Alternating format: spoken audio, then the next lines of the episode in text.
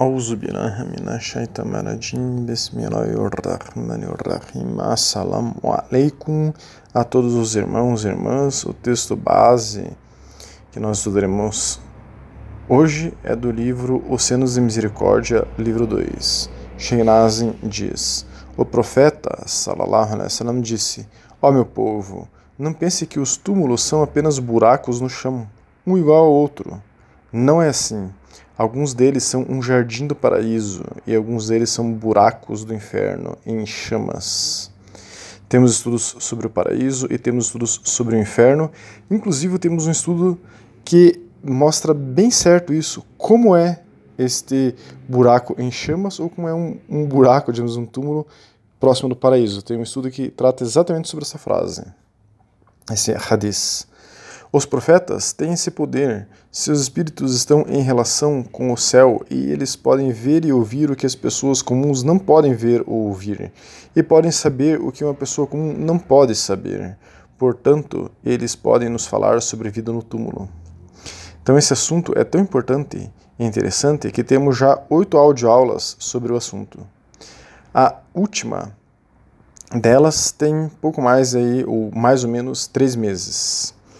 Perguntaram ao Shir, então hoje, o tema de hoje será curiosidades sobre esse assunto da vida póstuma. Como é a vida no túmulo? Então a gente vai estudar aí algumas perguntas e respostas de alguns sheikhs é, sobre o assunto. Todos Ahlus Sunnah wal Jamaa, quer dizer, sunitas tradicionais que seguem escola de jurisprudência, no caso Hanafi, que é a qual nós estudamos aqui. Então perguntaram ao Sheikh Shazia Ahmed, que viveu em Damasco, Síria, durante dois anos, onde estudou Akida, crença, fiqh, jurisprudência, tajwid, recitação do Corão, tafsir, significado do Corão e árabe. Em seguida cursou a Universidade do Texas, em Austin, onde concluiu o mestrado em árabe. Posteriormente ele se mudou para Amman, na Jordânia, onde estudou fiqh, jurisprudência, árabe e outras ciências islâmicas. Então, é, e perguntaram para ele algumas perguntas sobre o assunto.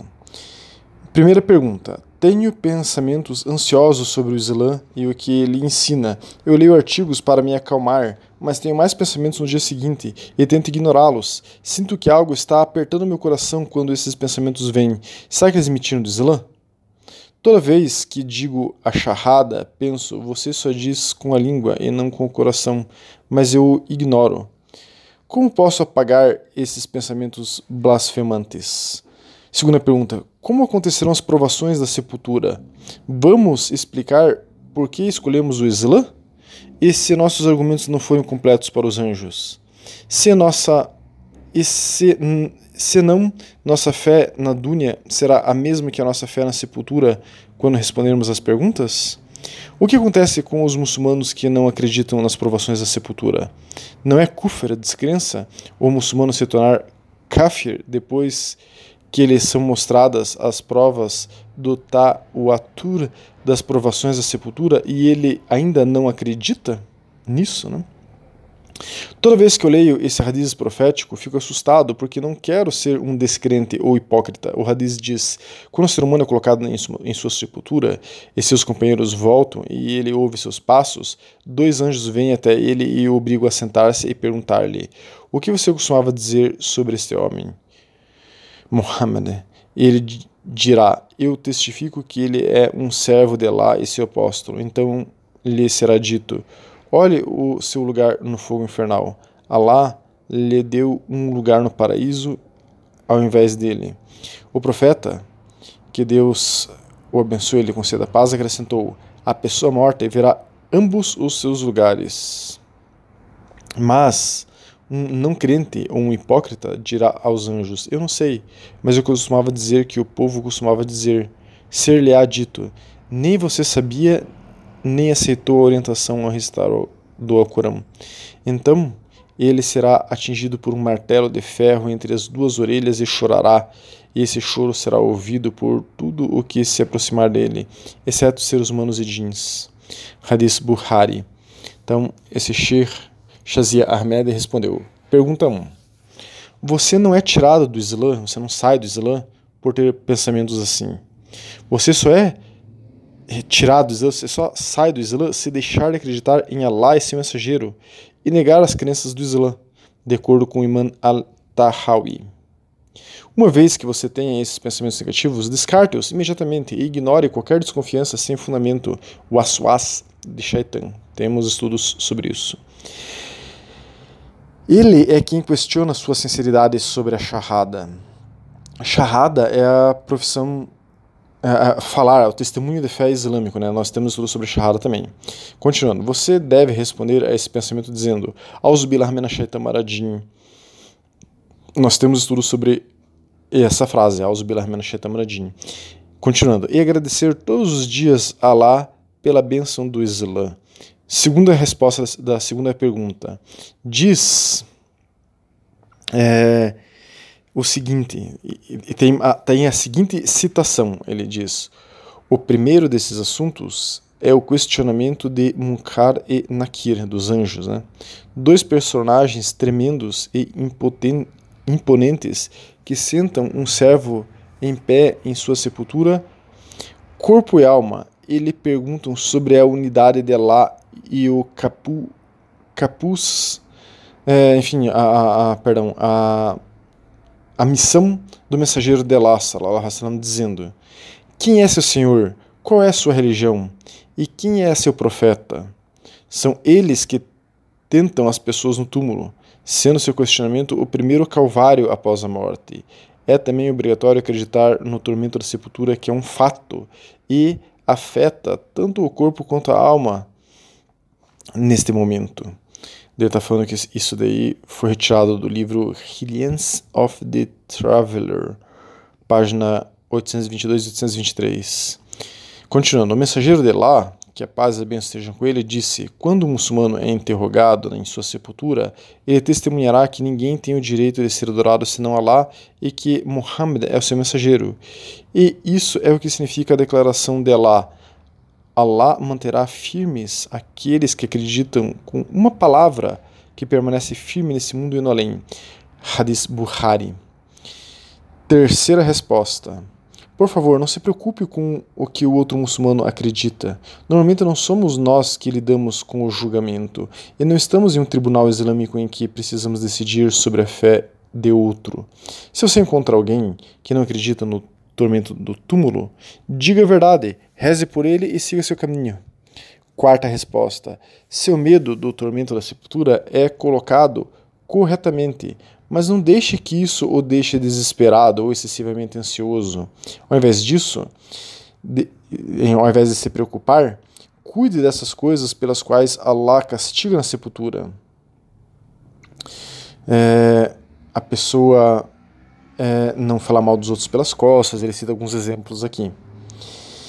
Tente não fazer isso é, com frequência.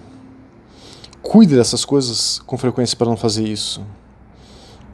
Daí ele cita aqui um, uma passagem né, em árabe. Allahumma inna azubika minal azuji wal azji Khassali, o Al-Jubni, o Al-Hanami, o Al-Bukhli, o Auzubi min Azabil Khabri, o Auzubika min Fitatil Mahya wal Mamat, que significa: Ó oh Allah, busco em ti refúgio do desamparo para fazer o bem, da indolência, da covardia, da senilidade e da miséria, e busco tua proteção contra o tormento da sepultura e as provações da vida e da morte.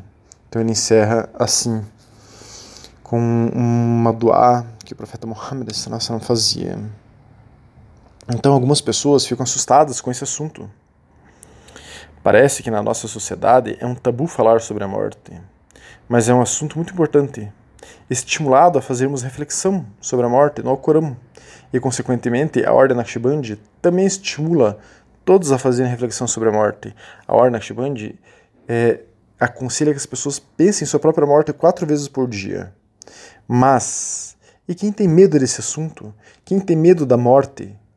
Fizeram uma pergunta assim também para o Sheikh Shazia Ahmed, que a gente acabou de é, ouvir aí as respostas dele. Vamos para a pergunta. A pergunta é: É su posto, é, é permitido o que se diz sobre ter um medo intenso da morte.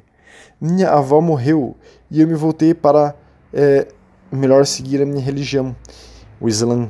Entretanto, tenho um medo imenso de pecar e morrer nesse estado. Temo o castigo dela na sepultura devido aos erros que são facilmente cometidos. Também li na internet que muitos habitantes da sepultura estão sendo punidos e apenas alguns poucos terão sucesso. Como posso ser melhor que os muçulmanos anteriores que podem estar sendo castigados agora? Como posso ter um, um medo saudável de Allah e não ficar desesperado com isso? Tenho 19 anos e meu medo me impede de ter uma visão positiva do futuro, pois meu medo faz eu pensar demais e me preocupar, afetando o meu salá, meu sono e minha saúde dia após dia. Sheikh Shazia Ahmed respondeu: Recomendo que uma alma tão jovem como você tenha medo de lá e a vontade de se esforçar e se comprometer a melhorar. Medo e esperança. Um crente, um muçulmano, encontra seu consolo e equilíbrio ao temer a punição de Allah e sua esperança e também ter esperança em sua misericórdia. Alguns estudiosos têm dito que se deve temer a juventude e a transição para ter mais esperança na velhice. Outros disseram que os crentes devem ter medo no início de seu dia e esperança no final do dia. Transforme seu medo em algo positivo. De qualquer forma, um crente não deve nunca ter total esperança nem estar completamente desesperado. Deve-se tentar ao máximo traduzir seu medo em ação e sua esperança em doar, em súplica. Temos estudos sobre a súplica. Para a ação, aprenda o que é obrigatório para você. Faça, faça cursos gratuitos é, em alguma instituição confiável islâmica. Estude Akida, crença, Tajwid, recitação do Corão para começar. Para a para súplica, volte a Allah na hora do Tahajjud. Temos estudo que trata sobre Tahajjud. E reze a oração da necessidade. Temos estudo sobre isso também. Peça a Allah que transforme todas as suas más ações em boas ações e o julgue pela melhor de suas ações. Ele é o todo misericordioso e isso é fácil para ele. A magnitude de sua misericórdia é, é imensa. Considere os seguintes radizes proféticos. Quando a metade da noite ou dois terços da terminar, Alá, o exaltado, desce do céu mais baixo e diz: Existe algum mendigo que esteja precisando de algo? Existe algum suplicante para que eu possa dar é, alguma resposta? Existe algum pecador para que eu possa perdoá-lo? E Alá continua dizendo isso até o amanhecer. Esse é um hadith muslim que nós recém estudamos esse hadith em outro estudo, né? Ele cita um outro radiz aqui. Allah criou cem misericórdias e colocou uma misericórdia entre sua criação. Eles demonstram misericórdia uns para com os outros por ela. E há 99 misericórdias com Allah. Esse é um hadith termizi. Então, só abrindo parênteses aqui, Shehnazim volta e meia comenta esse hadith que Allah subhanahu wa ta'ala, de tudo que ele nos deu aqui nessa terra, tanta beleza, tanta beleza natural, né, eu digo, é, tantas coisas maravilhosas, é, olhar para o mar, é, ver o seu filho, sua filha, enfim, as famílias, tudo isso, tudo que o ser humano tem de positivo é equivalente a um 99 avos da misericórdia de Allah. Allah separou 99 avos de sua misericórdia para o dia do juízo, para a nossa vida eterna. Então, imaginem isso. Então, continuando aqui, esse Sheikh Shazia Ahmed que diz: E mais importante ainda, escute as palavras de Allah, o Altíssimo, de seu livro. Então, agora ele vai citar o Corão: Diga ao profeta que Allah, o que Allah te disse, ó meus servos, que ultrapassaram os limites contra suas almas. Não percam a esperança na misericórdia de Allah, pois Allah certamente perdoa todos os pecados. Ele é de fato o todo-perdoador, o misericordioso. Al-Quran, Sura 39, Ayah 53. Então, irmãos e irmãs, para provar que é salutar refletir sobre a morte, que a Naqshband está acertada nessa indicação, que é Sunna.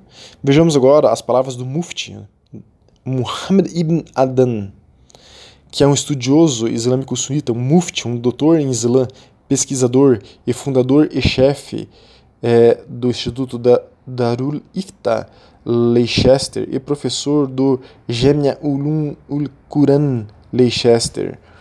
Perguntaram a ele: é verdade que é positivo a própria pessoa cavar seu túmulo enquanto está viva? Resposta: a confiança na posição dos juristas da é, jurisprudência Hanafi é que é permitido cavar a própria sepultura enquanto se está vivo. Na verdade, é considerado um meio de lembrar a morte e prepará-la. Algo que o mensageiro sallallahu alaihi enfatizou muito. Sayyidina Abdullah ibn Masud narra que o mensageiro de Deus sallallahu alaihi disse a seus companheiros: Tenha vergonha diante de Allah como é, deve ter. E eles disseram: Ó oh, mensageiro de Allah, temos vergonha de elogiar Allah. Ele, o profeta Muhammad, disse: Não assim, mas aquele que tem vergonha diante de Allah, como deveria guardar a sua cabeça, o que ela contém, guardar seu estômago e o que ele absorve, e se lembrar da morte e da desintegração. Então, aqui, colocando em outras palavras, que ficou meio truncado, o profeta Muhammad disse que as pessoas têm que observar o que se passa na mente. As pessoas têm que estar atentas, vigilantes ao que se passa na mente. As pessoas têm que estar atentas ao que tem no estômago. Se a pessoa não está comendo demais, se ela está é, sendo regrada na alimentação, e as pessoas têm que se lembrar da morte. Então disse aqui o profeta Muhammad, mas continuando aqui o hadith, e quem quer que deseje o além, deixe de é, ornamentar este mundo. Quem quer que faça tudo isso tem vergonha diante de Allah como deveria se ter. Então esse é o hadith Tirmizi.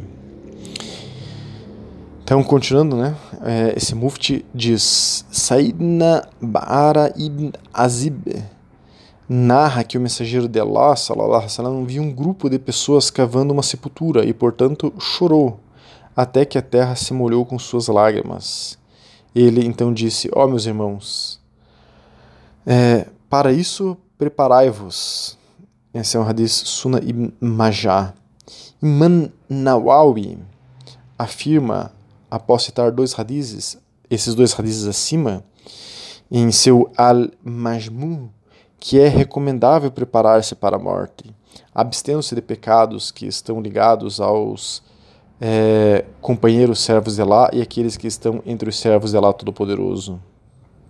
Quer dizer, seguir o exemplo deles, né? seguir o companheiro dos o exemplo dos Sahaba, os companheiros do profeta Muhammad. É recomendável que todos se lembrem da morte, tanto quanto possível, e mais ainda em estado de doença, pois ao lembrar-se da morte, o coração se torna mole e começa a ter maior fé em Deus, abstência de pecados e, compromete-se em obedecer a Allah Altíssimo.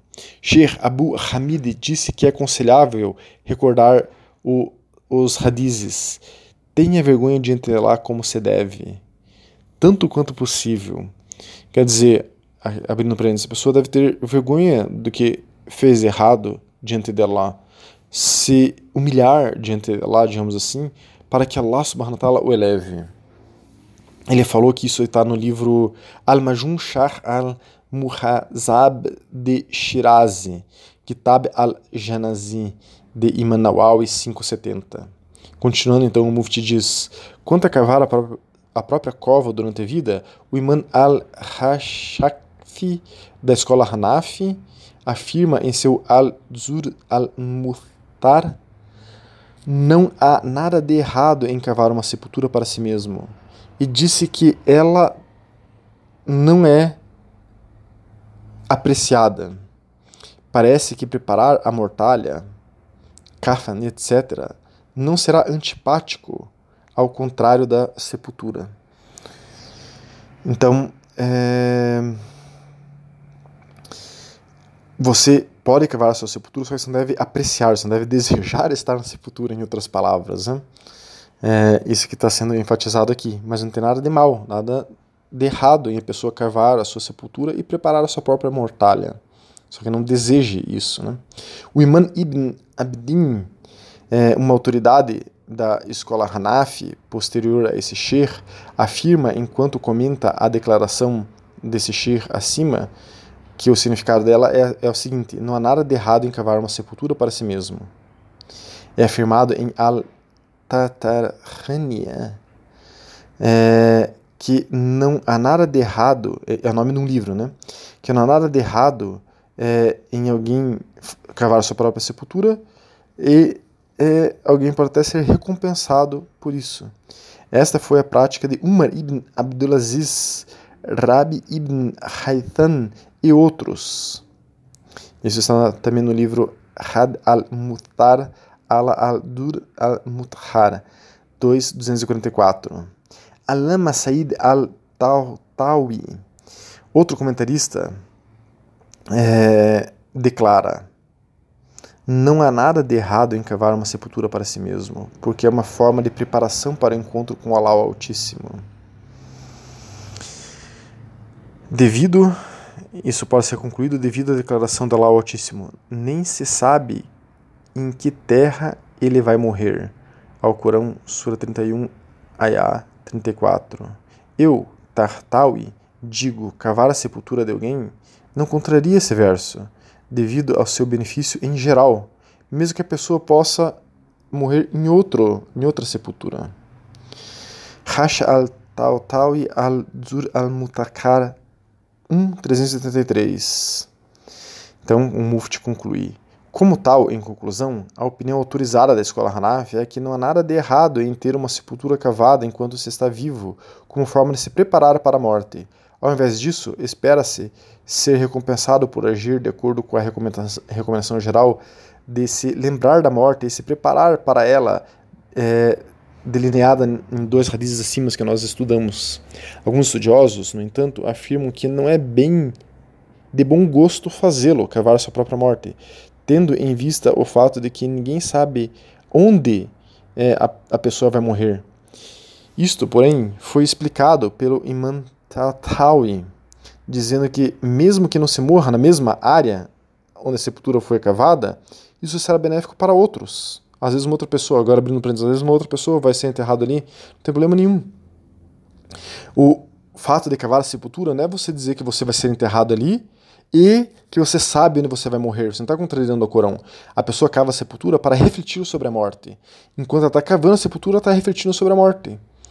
Então, continuando o Mufti, ele diz: Como você deve saber, é proibitivo, makru tahriman, transferir o corpo do falecido de uma área para outra para o enterro, a menos que seja apenas uma milha ou duas de distância. É, isso está no livro Rad al-Mutahar 5275. Como tal, se uma pessoa tivesse a sepultura cavada enquanto está viva, é aconselhável incluir em seu legado que a sepultura pode ser usada para enterrar qualquer outro muçulmano, caso a pessoa faleça em algum lugar ou terra distante. Isso apazigua, então, é, qualquer pessoa que fale que isso está em discordância com o Corão. Então, irmãos e irmãs, é, encerramos mais esse estudo sobre a morte. É, tentem, como ensina a Ordem Naqshbandi, a pelo menos, pelo menos um uma vez no dia pensar sobre a morte.